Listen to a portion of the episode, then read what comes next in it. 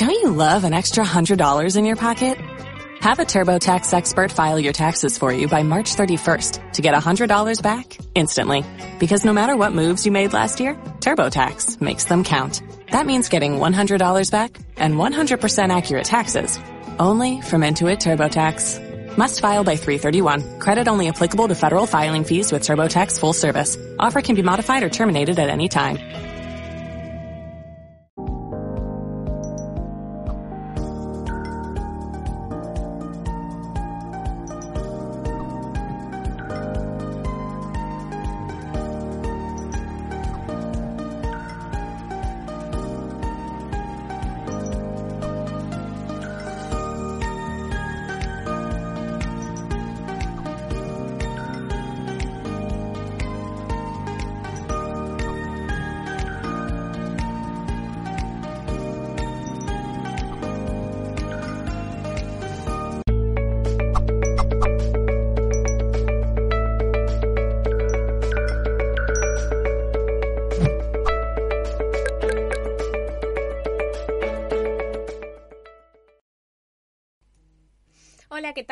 Saludos a todos y bienvenidos de parte de todo el equipo humano de Mindalia.com.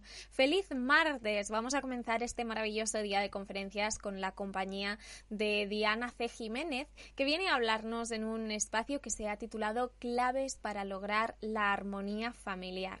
Vamos a hablar un poquito de ella antes de comenzar. Diana es psicóloga adleriana y educadora de disciplina positiva, así como también escritora y conferenciante. Así que bueno, estoy encantadísima de poder darle la bienvenida a Diana C. Jiménez para comenzar con esta entrevista que, como os decía, se ha titulado Claves para lograr la armonía familiar. Hola Diana, ¿qué tal? ¿Cómo estás? Es un gusto tenerte aquí.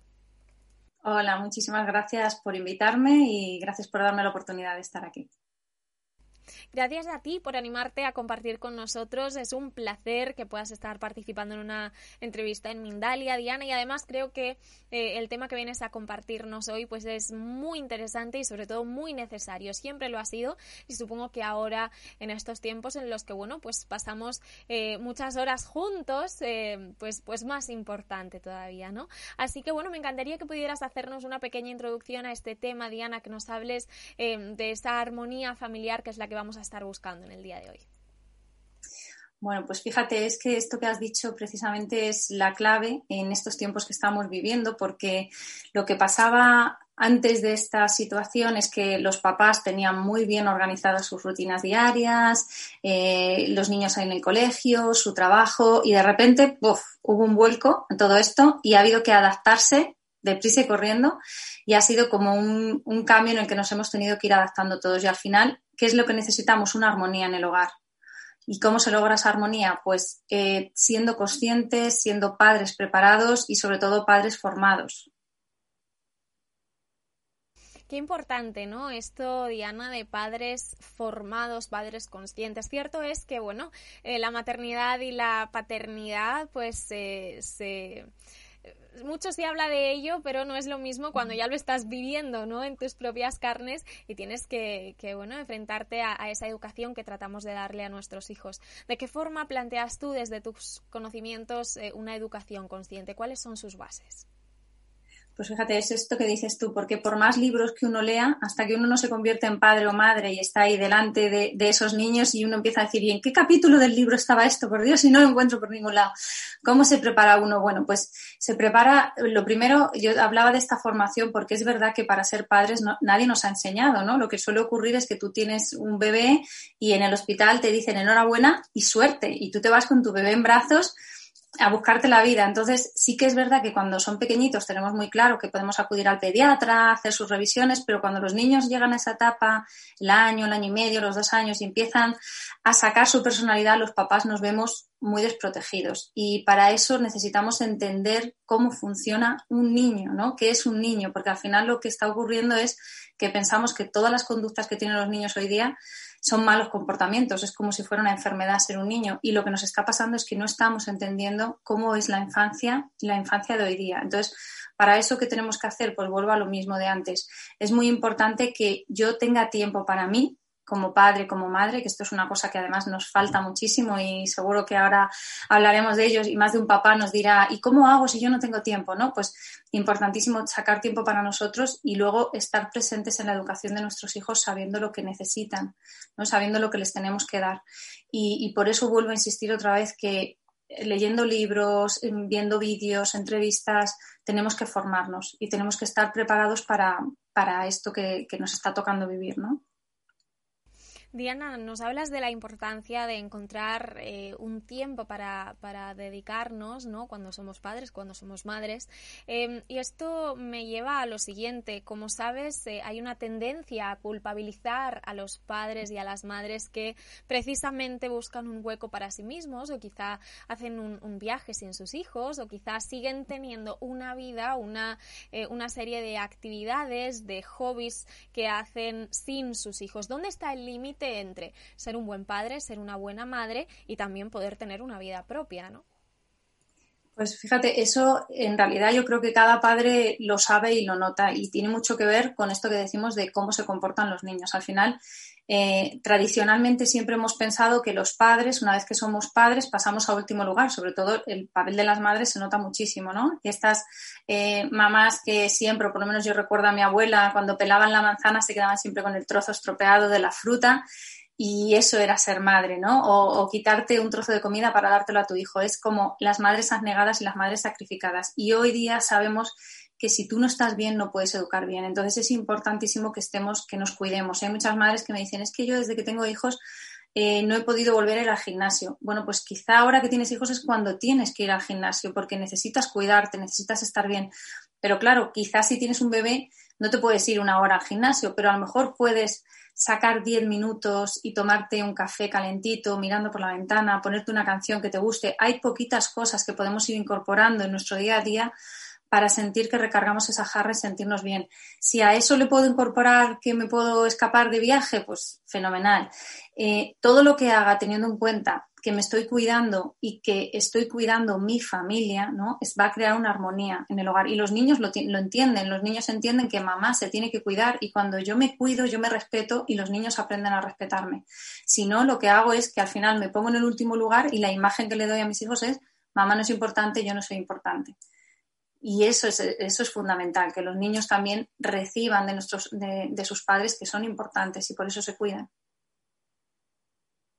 Supongo, Diana, eh, o al menos quiero creer que dentro de toda esta educación consciente, de esta armonía familiar, también juega un papel fundamental eh, el, equilibrio ¿no? entre, papá y mamá, que haya eh, pues una, una, cierta implicación por ambas partes y que más o menos ambas personas estén en, en, una misma balanza, ¿no? en equilibrio. ¿Es esto así? ¿Cómo importante es esto a la hora de educar a nuestros hijos?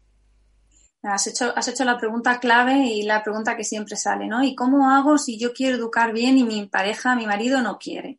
Eh, y yo siempre contesto lo mismo. La clave está en cada uno. Yo me tengo que sentir orgullosa y segura de lo que yo estoy haciendo, porque imagínate que a mí me miraran por un agujerito a mí me gustaría la imagen que yo estoy dando, yo me siento a gusto con esa imagen que transmito y cuando yo haga un cambio en mí, esto es mágico, el cambio se produce en todo lo que me rodea. Entonces, muchas veces estamos poniendo el foco en la pareja, porque además es muy fácil, y esto lo sabemos, es muy fácil ver el error en, en, los demás y es más difícil verlo nosotros mismos. Pero eso es importantísimo, ¿no? Que yo me centre en mí y diga, bueno, voy a ser la madre que quiero ser o el padre que quiero ser y en eso me voy a enfocar. Y seguramente todo lo demás venga de la mano.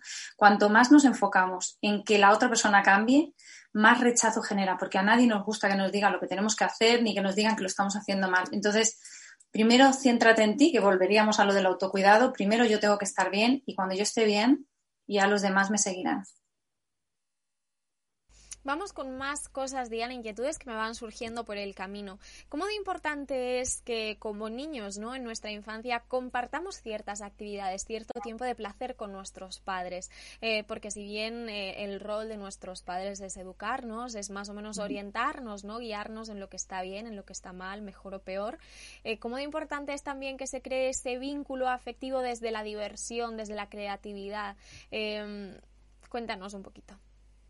Pues a veces es esto que decíamos de ser padres presentes. Eh, si yo quiero crear en mis hijos recuerdos, quiero crear anécdotas y sobre todo eh, hay una frase, yo creo que es de Teresa de Calcuta, pero que dice algo así como que a, nuestros hijos lo que queremos es darles raíces para que sepan que pueden volar, que pueden separarse de nosotros, pero también, eh, perdona, alas eso es, lo repito, que podemos darle alas para que puedan volar y separarse de nosotros y raíces para que sepan de dónde vienen. Y las raíces son esos recuerdos, todas esas tradiciones familiares. A mí me encanta cuando yo eh, tengo consulta con pacientes y me dicen, yo recuerdo que con mis padres era habitual que comiéramos o yo recuerdo los viajes todo eso queda grabado en nuestra memoria, en nuestro recuerdo, y eso es lo que necesitan nuestros hijos para creer, para crecer, tener momentos eh, que puede ser desde leer un cuento por la noche, eh, que papá me enseñara a montar en bici, mm, ir con mamá al colegio y que mamá me recogiera, todo eso son momentos presentes, porque hay muchos papás que me dicen, es que a mí no me gusta tirarme al suelo a jugar con mi hijo. Bueno, pues no te tires, seguro que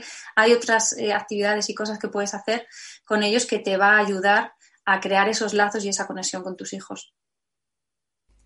Vamos a hablar un poquito ahora, Diana, si te parece, precisamente de, estos últimos meses, este último año, en el que, bueno, pues muchas familias se han visto obligadas de alguna forma a pasar eh, mucho más tiempo juntos de lo habitual, a compartir más momentos, a compartir el espacio, que también es muy importante.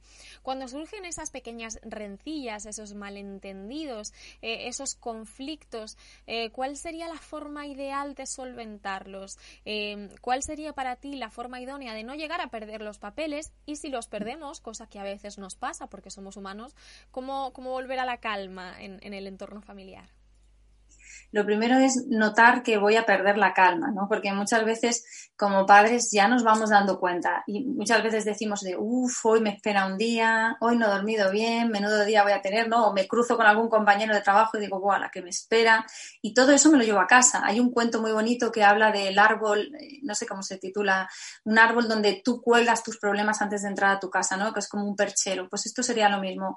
Tendríamos que dejar fuera de casa todas esas preocupaciones porque si no al final se las cargamos a los niños. Los niños necesitan un espacio seguro y un espacio de calma donde crecer y cuando yo estoy nerviosa, estoy estresado, estoy inquieto, estoy preocupado, eso sale y eso se lo transmito a los niños. Entonces, ¿qué tengo que hacer? Primero observarme y darme cuenta de cómo estoy yo, cómo estoy realmente, porque no estoy igual el día de mi cumpleaños, que estoy igual el día que me voy a ir de vacaciones, que el día que tengo que entregar un montón de informes o facturas, no estoy igual. Entonces me tengo que dar cuenta de cómo estoy, porque la actitud de mi hijo seguramente sea la misma, solo que eh, ese día yo voy a estar con, los nervios a flor de piel, que se suele decir, y va a ser como un resorte y voy a saltar.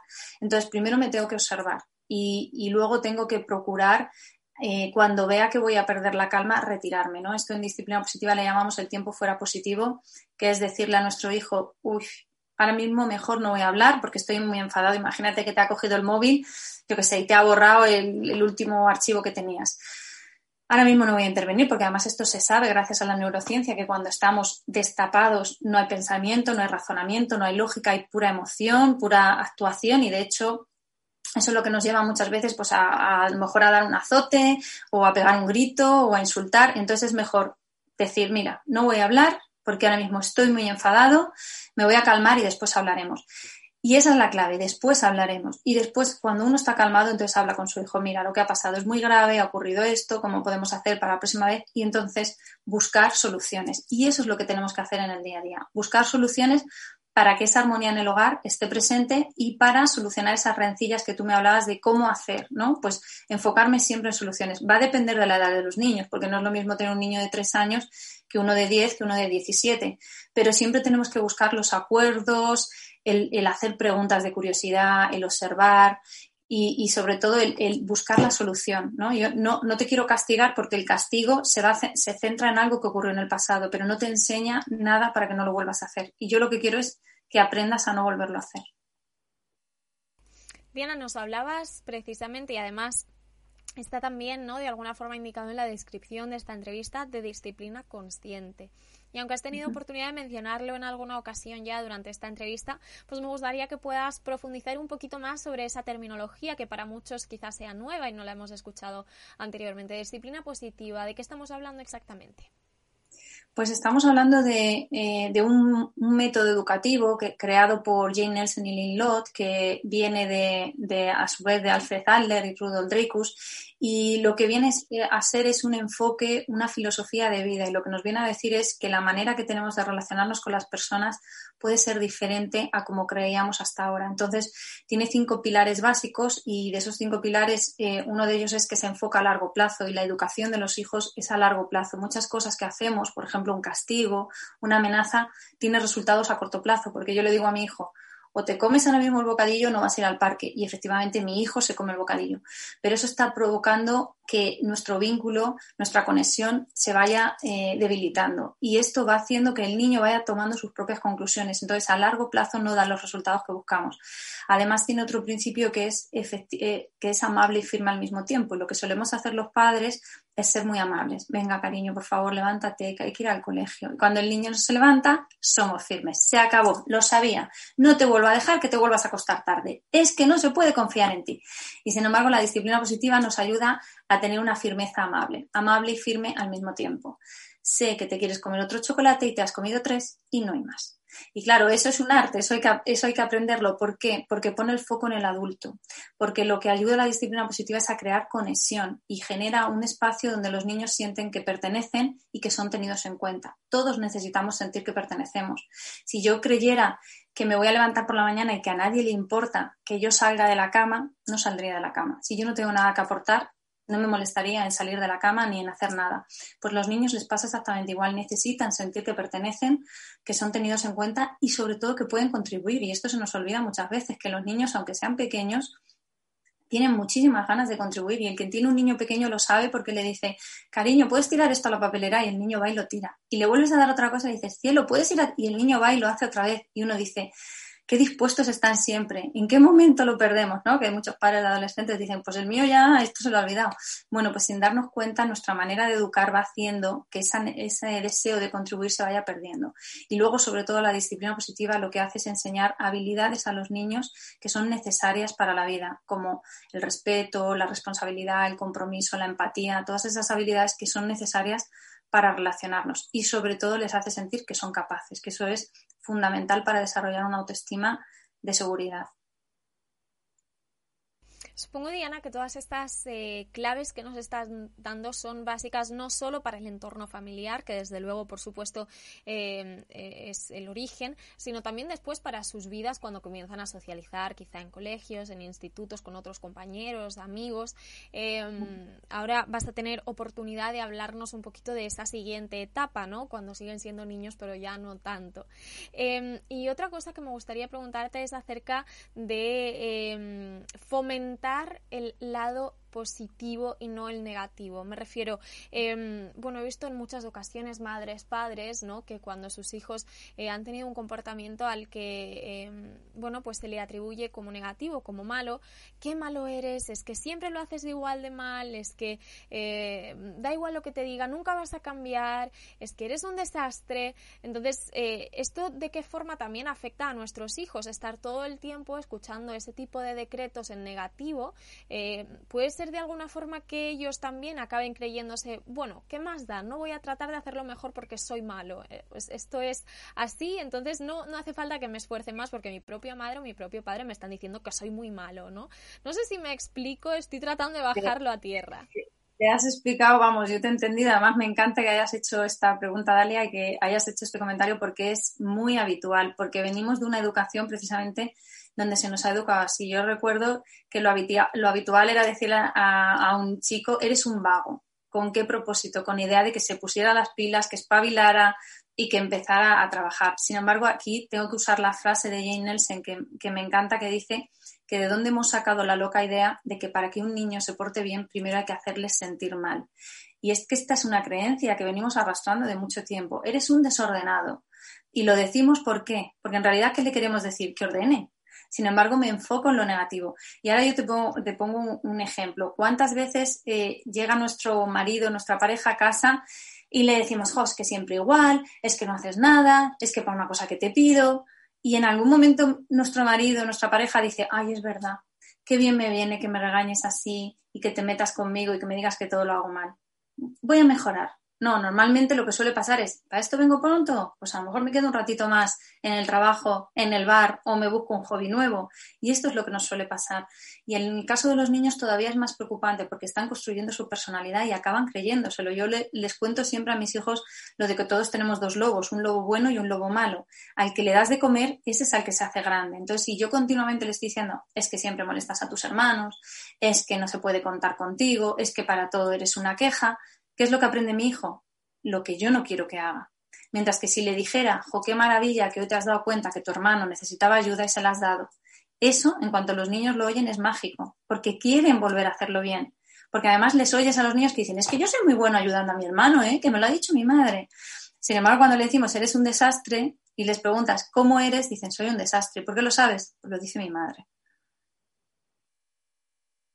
Qué importantísimo eh, esto, Diana. Muchísimas gracias por tener la oportunidad de aclarárnoslo. Y además, bueno, e, esa frase que has dicho, que ahora mismo ya no te la puedo poner en pie, pero que me ha parecido maravillosa, em, que decía algo así como a quién se le ha ocurrido la loca idea de que... Eh, repítela, por favor, es que me ha encantado, me parece maravillosa. ¿De dónde hemos sacado la loca idea de que para que un niño se porte bien, primero hay que hacerle sentir mal? Bueno, pues buenísima. Yo creo que tenemos que tomar nota em, de, esa frase. Em, vamos con más preguntas, Diana, porque estamos hablando de las personas que ya son padres, que ya son madres, que ya están eh, enfrascados ¿no? en esta aventura que es tener hijos. Pero para esas personas que aún no lo tienen y que quizá están eh, planteándose tenerlo, em, yo estoy precisamente en una edad en la que muchas eh, amigas, muchos amigos, pues empiezan a plantearse ¿no? el, el tener una familia. Y siempre hablamos de que es necesaria una estabilidad económica, de que es necesaria que la pareja sea estable, pero ¿qué otras cosas son realmente necesarias? ¿Dónde deberíamos poner el foco para eh, formarnos o al menos tratar de estar preparados para cuando llegue ese momento de ser padres y madres? Mira, esta es una, una, pregunta que yo, claro, ahora ya llego tarde, ¿no? Pero siempre se lo digo a los papás, no tengáis prisa de tener hijos, porque una vez que eres padre ya no te puedes borrar, ¿no? Mi marido muchas veces dice, a mí que me borren, yo me quiero borrar de ser padre, ya, ya no puedes, ¿no? Ya no puedes volver atrás. Entonces, no tengamos prisa, y sobre todo elijamos muy bien con quién queremos tener hijos, porque esto es algo que se pasa por alto yo, yo lo entiendo, porque cuando estamos enamorados estamos en ese momento de euforia donde todo es maravilloso de la otra persona y no se nos ocurren hacer preguntas como, oye, ¿y tú cuando el niño llore te vas a levantar por la noche y me va a tocar a mí?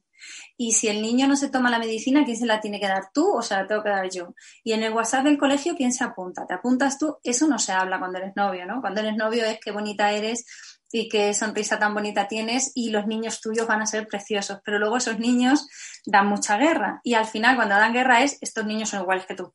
Pero cuando son maravillosos han salido a mí. Entonces hay que elegir muy bien y, temas que nos da miedo hablar hay que hablarlos y hay que hablarlos y saber eh, dónde me estoy metiendo, ¿no? Porque eh, imagínate, yo por ejemplo soy una persona que siempre he querido familia numerosa y de repente, después de veintitantos años casado con mi marido, me dicen, no, yo quiero un hijo o ninguno. Bueno, ahora tenemos tres. Al final reconozco que me he salido con la mía y tiene mucho mérito porque él sin querer hijos, imagínate. Pero estas cosas hay que hablarlas y, y, no solo el número de niños, sino también cómo nos vamos a gestionar y cómo eres tú y qué tipo de educación quieres darle, porque si no luego, claro, vienen, vienen las, los conflictos de cosas que no se nos había ocurrido eh, ni siquiera hablar, ¿no?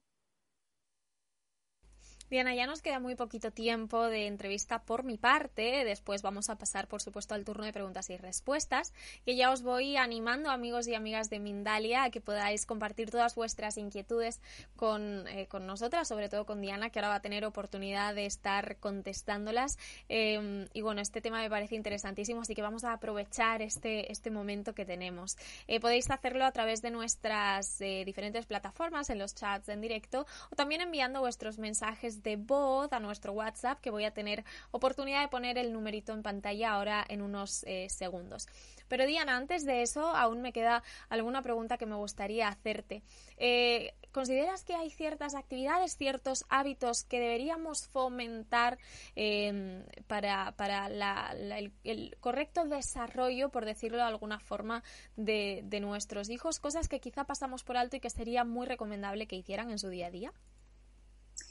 A ver, pues mira, una de las cosas que yo creo que es importante fomentar es, eh, es la empatía en los niños, que la empatía además es algo que se desarrolla con la edad y que además que hay, que practicarla y, desarrollarla, mm, la empatía con, la, con lo que es la colaboración, la cooperación, porque eh, vivimos en una sociedad muy competitiva donde enseñamos a los niños a ser los primeros de la fila, a ser el primero que acaba la tarea y sin darnos cuenta estamos creando muchas relaciones verticales, ¿no? Yo llego el primero, yo gano y se nos olvida que tenemos que enseñarles a cooperar. Entonces, cuando uno enseña a cooperar y los niños aprenden a cooperar, a participar, a colaborar, están desarrollando muchas otras habilidades y, y, que van a ser muy necesarias en la vida. Entonces, lo importante en nuestros hijos es, sobre todo, tener una sana autoestima y esa sana autoestima eh, se la dan los padres que incluyen a sus hijos, que les tienen en cuenta, que desarrollan en ellos esa cooperación. Todas esas habilidades son las que necesitan para, desarrollarse como adultos eh, responsables, respetuosos, que al final es lo que queremos que sean. Hablando precisamente de esas habilidades, de, bueno, pues eh, hay, hay, un comentario, más bien una pregunta que tengo que hacerte sí o sí, em, y es que, eh, bueno, precisamente hay, muchos niños, muchas niñas que eh, desde pequeñitos de alguna forma se sienten frustrados porque quizá en el cole pues no sacan la mejor nota o porque quizá las matemáticas pues no se le dan bien em, y nos empeñamos ¿no? en, en machacarles y en hacer visible esa parte de lo que no se les está dando bien y después quizá en cambio podrían ser excelentes bailarines o maravillosos em, escritores. No sé, mm, es importante, ¿verdad, Diana, que también podamos eh, dar a nuestros hijos ese espacio que necesitan para desarrollarse creativamente, para desarrollar todo su potencial y no quizá entre comillas, martirizarlos tanto con eso que no se les da bien, porque eso crea muchísimas frustraciones. Claro, es que fíjate que hay una cosa de la que no hemos hablado, pero son las expectativas de los padres. Eh, se sabe que, hay, que cuando estamos embarazados y damos a luz, realmente nacen dos niños. Uno, el que acaba de nacer, el que ha visto la luz, y otro, el que estaba en la mente y en el corazón de los padres. Entonces tenemos muchas expectativas puestas sobre nuestros hijos y unas de ellas son lo que queremos que lleguen a ser, ¿no? Los estudios. Y así nos pasa muchas veces que tenemos un chico que es malísimo en matemáticas, pero muy bueno en fútbol y lo primero que hacen los padres es le he quitado de fútbol para que dé clases de refuerzo de matemáticas. No, nos dicen los expertos, no, vamos a dejarle en fútbol, que es lo que se le da bien. Y las matemáticas vamos a ponerle los apoyos que necesite, pero no le saques precisamente de lo que le gusta, porque además se nos olvida que cuando los niños son pequeños queremos que todos vayan en la misma línea, que todos mm, se eduquen de la misma manera cuando sabemos que luego de adultos somos todos muy diferentes. Tenemos un adulto que trabaja feliz en una oficina de 9 a 2 y hay otro que lo que necesita es irse a la montaña y escalar el Everest. Y cuando somos adultos y me encuentro un adulto que me dice, lo he dejado todo y me he ido al Himalaya, le digo, qué bien, maravilloso, porque tú eras una persona siempre muy inquieta, que querías hacer cosas. Entonces, ¿por qué desde pequeñitos les frustramos de esa manera, de no tener en cuenta sus potencialidades? Y eso es un poco lo que tenemos que ver, ¿no? Qué capacidad y qué potencial tiene cada hijo para sacarlo al máximo, que florezca, ¿no? que dé sus mayores frutos. Y eso es importantísimo porque a veces las expectativas que nosotros ponemos nada tienen que ver con el hijo que nos ha tocado, entre comillas. ¿no? Pues Natalia, ahora sí, muchísimas gracias por esta parte de entrevista eh, que, me ha encantado. Enseguida vamos a pasar al turno de preguntas y respuestas, pero antes me encantaría que puedas hablarnos de un taller que estás ofreciendo para eh, la, etapa de la infancia y la adolescencia, que, seguro que es muy interesante para todas las personas que resuenen con esta información que nos estás dando y además que nos hables también de un libro que también tienes por ahí disponible. Pues mira, eh, lo, que me preguntas de los talleres es que durante la, durante la situación de, pandemia, que pues estaban los niños en casa, que no había colegio, hubo que adaptar todo el, todo el tema laboral y lo que hicimos fue todos los talleres que nosotros teníamos presenciales pasarlos al online. Y la verdad es que estamos muy contentos y están funcionando muy bien porque hay muchos papás que necesitan esa ayuda y ese apoyo por, como decíamos al principio, ¿no? Por conseguir esa armonía familiar, porque en realidad nadie nos ha enseñado a ser padres y, buscamos herramientas y buscamos maneras porque nos estamos dando cuenta que las herramientas que teníamos y que, se aplicaron quizá con nosotros ya no nos valen. Entonces, hay un taller que, eh, nosotros hacemos, ya vamos por la sexta edición, y que lo vamos haciendo semanal, ¿no? Entonces son seis sesiones nada más donde son en grupos reducidos y lo que hacen los padres es poder eh, vivir en, sus propia, en su propia piel cómo se sienten los niños, ¿no? Y poder entender qué está, qué está pasando por la mente de un niño. Entonces hablamos de cómo funciona el cerebro, de cuáles son los retos y las dificultades que tiene cada papá en casa. Es un taller muy personalizado porque va adaptado a las necesidades de cada, de cada participante, ¿no? de cada papá que está en el taller. hay sesiones de autoconocimiento donde entendemos el, pero ¿por qué yo grito de esta manera? ¿O por qué mi marido cuando los niños no se quieren lavar los dientes dice, pues que no se los lave? ¿no? Entonces entendemos también ese tipo de cosas. Hay una sesión de pareja, que también es importante trabajar la pareja, otra sesión de relaciones entre hermanos que es algo que los papás cuando tenemos más de un hijo nos preocupa muchísimo, y sobre todo una sesión también de cómo educar sin gritos ni castigos. Entonces, esa es la parte que tenemos del taller de familia y luego hemos creado un programa de acompañamiento para papás que ya tienen adolescentes, ¿no? Estos que ya llegan y dicen, bueno, ahora ya no me funciona nada, ya no sé qué hacer, o simplemente están viendo que sus hijos están cambiando, que se rebelan, que a todo dicen que no, que ponen pegas o quieren saber cómo acompañar esta etapa de la adolescencia. Entonces, son igualmente seis sesiones más otras dos individuales conmigo donde vemos primero de dónde partimos en la primera sesión, qué es, qué es lo que está pasando y luego hacemos otra sesión de cierre para ver dónde siguen los problemas, qué ha mejorado, eh, cómo podríamos seguir trabajando, todos ellos con grupo de apoyo, de acompañamiento. Entonces son sobre todo eso online para dar a los papás herramientas y estrategias para que puedan educar mejor a sus hijos.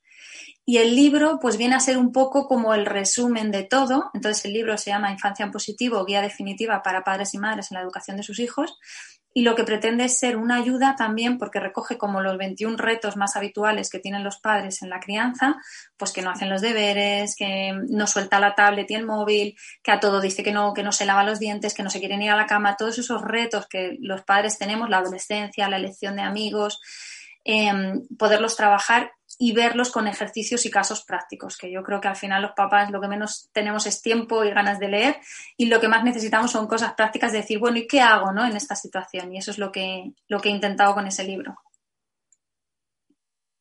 Pues muchísimas gracias, Diana, por em, esta explicación para todos vosotros, amigos y amigas de Mindalia, todas las personas que estén resonando con esta información que Diana está compartiendo o que quizá quieran ponerse en contacto con ella para hacer su taller o conseguir su libro. Tenéis todos sus datos de contacto y redes sociales en la descripción de este vídeo en YouTube, de forma que es muy, muy, muy sencillo llegar hasta ella. Así que, bueno, ahora sí, si me permites, Diana, vamos a comenzar con este turno de preguntas y respuestas. Vamos con Lorena Sánchez. Ella, eh, desde España, te dice, en la familia también interviene la relación conyugal o de pareja. ¿Cómo gestionar nuestros conflictos para que no afecten a nuestros hijos? y te cuenta. A veces tenemos peleas ridículas sin ninguna importancia y de las que al final se acaba haciendo toda una montaña. Y bueno, esto es algo que nos pasa a todos en alguna ocasión. Diana, ¿cómo podemos ayudar a Lorena? Bueno, pues decirle a Lorena que no sé si le va a servir, pero que eso es muy habitual, mucho más habitual de lo que pensamos y que viene un poco con lo que he dicho antes, ¿no? Cuando yo elijo una pareja, no hablo de esos detalles ni de cómo he sido yo educada, cómo has sido educado tú, y eso al final surge en la relación, ¿no? Saltan chispas. Piensa que nadie nos ha enseñado a vivir en pareja. Nos han enseñado cuando éramos pequeñitos a creer en nosotros, a esforzarnos o a trabajar en grupo, pero en pareja no. Entonces, cuando empezamos a vivir con alguien, pues al principio todo es muy sencillo, todo es muy fácil, pero cuando empezamos a tener niños es cuando empiezan los roces y las diferencias. ¿Y qué suele ocurrir? Que acabamos sacando cosas que no venían a cuento, ¿no? Y acabamos diciendo cosas como, ¿cómo se nota que a ti tu madre te lo ha todo hecho? Sí, claro, y tú no hacías nada. Entonces, ¿qué está pasando aquí? Que estamos discutiendo cuando estamos fuera de nuestro centro de control, cuando estamos destapados.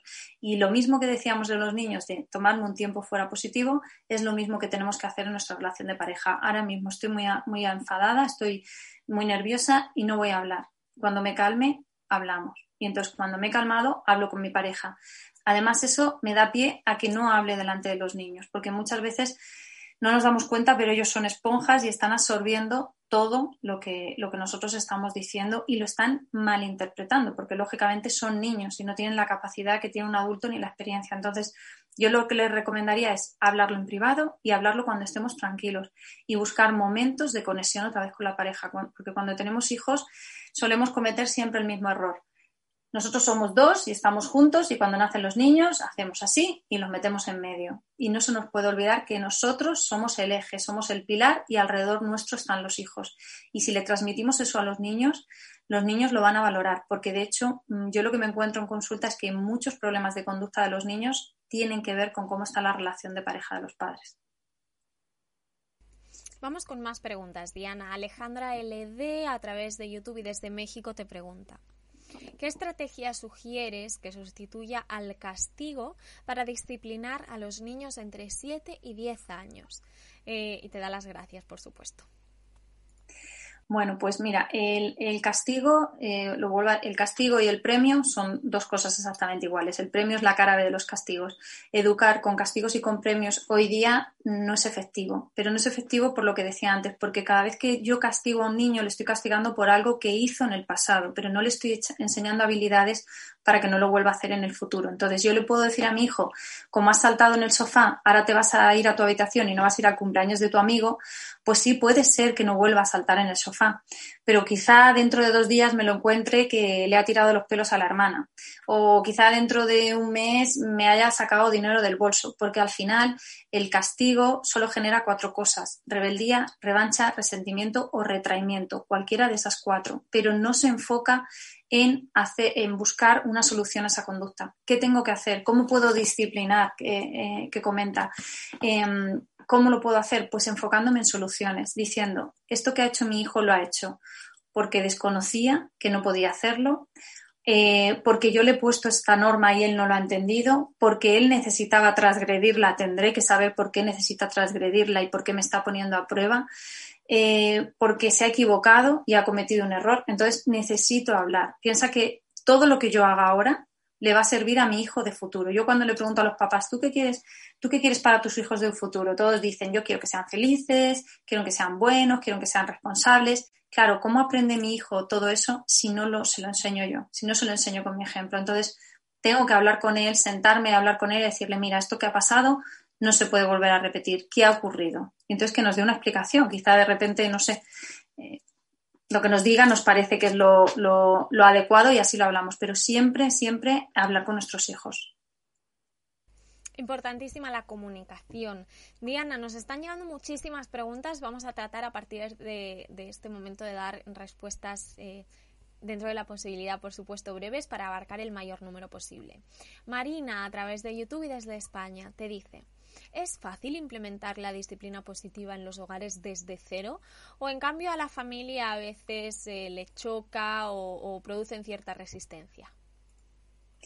A ver, pues no sé si se refiere a la familia propia o a la familia, porque lo que suele ocurrir es que cuando empezamos a implementar la disciplina positiva en nuestro hogar, nos encontramos con mucha gente alrededor que le suele chirriar un poco y es como, uff, a mí esto no me convence, ¿no? Sois un poco hippies, esto de la disciplina positiva, esto de la educación respetuosa, esto de que el niño haga lo que quiera. Y al final casi lo que más cuesta es que la gente más cercana a ti eh, se sume a tu manera de educar o, o, ya ni siquiera se sume, sino que lo respete y lo, y, lo, y lo valore.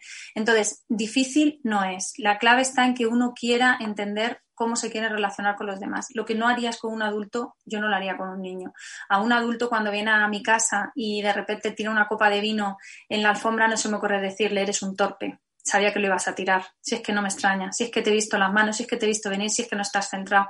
Eso no lo hago con un adulto. Sin embargo, con un niño sí. Y lo hago con la excusa de que le tengo que educar. Y se me olvida que cuando yo hablo así a un niño, no está aprendiendo, porque se cierran todos los canales de aprendizaje y los que se activan son los emocionales, y es quedarse con lo que le estamos haciendo sentir. Me siento mal, me siento inútil, me siento torpe.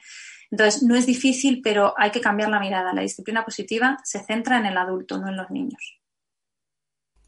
Vamos a continuar con una pregunta que me ha hecho además mucha gracia, me parece muy divertida. Marlene Rossi a través de YouTube y desde Suiza te dice, mi hija tiene 11 años, se encapricha con las cosas y no quiere obedecer.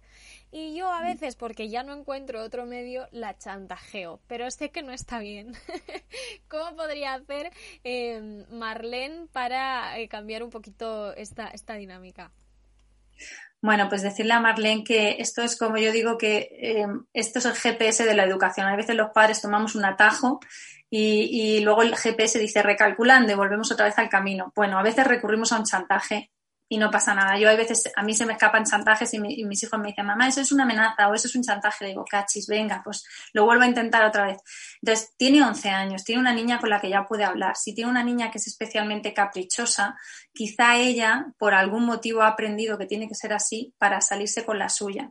Y lo que hay que hacer es volver a reconducir. Es verdad que ya tiene una edad donde ya la personalidad está formada y quizá le vendría muy bien hacer algún taller eh, para padres de adolescentes para entender los cambios cambios que se producen en esta etapa. Pero si he recurrido al chantaje, pues lo que me tengo que dar cuenta es que hay varios estilos de paternidad. Uno de ellos es el predicador, que es de estos papás que dan muchos sermones, y otro está el mafioso, que es el que chantajea, ¿no? ¿Te acuerdas de la película del mafioso? Entonces, tenemos que tener, en cuenta que nuestros estilos de paternidad influyen en cómo se comportan los hijos y a veces la solución que nosotros ponemos lo que hace es mantener el problema, no quitarlo. Vamos con Mirna Pérez G, que a través de YouTube y desde los Estados Unidos te pregunta, ¿cómo recomiendas abordar niños muy tímidos? ¿Cómo ayudarles a socializar? Bueno, pues depende de la edad, porque yo lo que he comprobado es que hay muchos niños que cuando son pequeños no se sienten seguros, si te hablo de tres años, cuatro años, y son niños que consideramos tímidos, los eh, están más apegados a los padres y muchas veces forzamos el que salgan y que se relacionen con otros niños y forzar nunca es bueno. Eh, cada uno necesita su tiempo, su, su, su proceso y entonces es mejor acompañar y decirle a nuestro hijo, puedes ir a jugar, cuando tú te sientas seguro podrás irte, mientras puedes estar conmigo si necesitas. Y llega un momento en que el niño cuando se siente seguro y tiene esas habilidades se va y si no, te lo va a contar. Entonces te va a decir, mamá, pues me da miedo esto, me da miedo esto otro, o necesito que tú me acompañes. Y muchas veces los papás decimos, no, ve tú solo, no, no, tú, tú puedes, ¿no? Y, sin embargo, así lo que hacemos es sentirles como más, eh, como más desprotegidos. Pero claro, todos los padres conocen a sus hijos mejor que nadie. Entonces, cada uno sabrá si empujando un poquito a su hijo al final lo hace o si estamos hablando de un caso más, más serio donde el niño mm, tiene muchísima inseguridad, no se siente capaz y a lo mejor necesita ayuda profesional. Más en unos segunditos porque ya se nos acaba el tiempo. Bacarti Cabroya a través de YouTube y desde México te dice, ¿qué tan importante es finalizar lo que se comienza?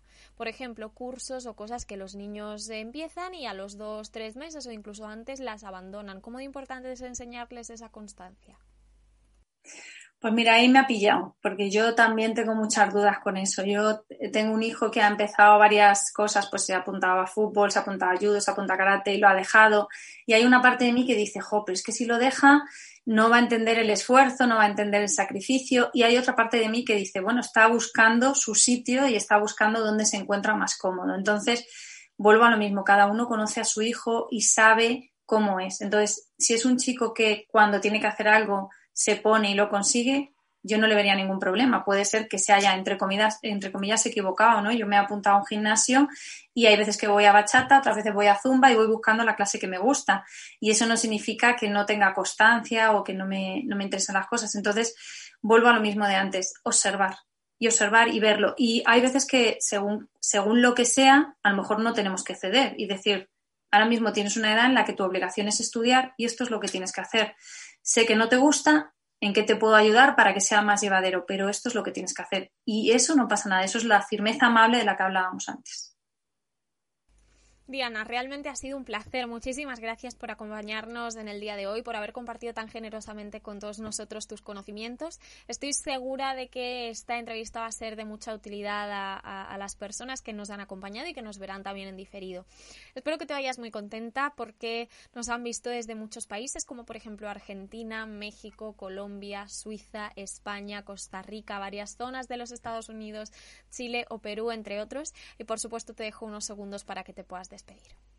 Nada, pues menos mal que me lo has dicho al final. Si me lo llegas a decir al principio me habría puesto más nerviosa. no, muchísimas gracias y sí, ojalá sobre todo haya, haya llegado por lo menos mm, la idea de que tenemos que mirar a los niños con otros ojos y sobre todo, y yo creo que esto, mm, si se, se, queda esa frase, con eso me voy contenta, que tenemos que cuidarnos a nosotros mismos para poder cuidar, que es fundamental que nosotros estemos bien. Pues con esta última reflexión de Diana cerramos este directo. Muchísimas gracias a todos por habernos acompañado y haber compartido vuestras inquietudes con nosotros. Os recuerdo que si habéis resonado con la información de Diana podéis eh, contactar con ella a través de sus redes sociales o datos de contacto que vais a encontrar por escrito en la descripción de nuestro vídeo en YouTube. Os recuerdo también que Mindalia.com es una organización sin ánimo de lucro y que sería maravilloso que podáis acompañarnos a través de nuestras diferentes plataformas y redes sociales y por supuesto compartir este vídeo que es tan importante para que esta información pueda llegar cada día a más y más personas. Además también podéis escucharnos en diferido a través de nuestra emisora Mindalia Radio Voz. 24 horas de información consciente. Y esto podéis encontrarlo en www.mindaliaradio.com. Ahora sí me despido, pero que nadie se vaya, que en unos minutos comienza una nueva conferencia que también va a ser muy muy interesante. Os mando un abrazo enorme, gracias desde luego a ti Diana y hasta la próxima conexión de Mindalia en directo.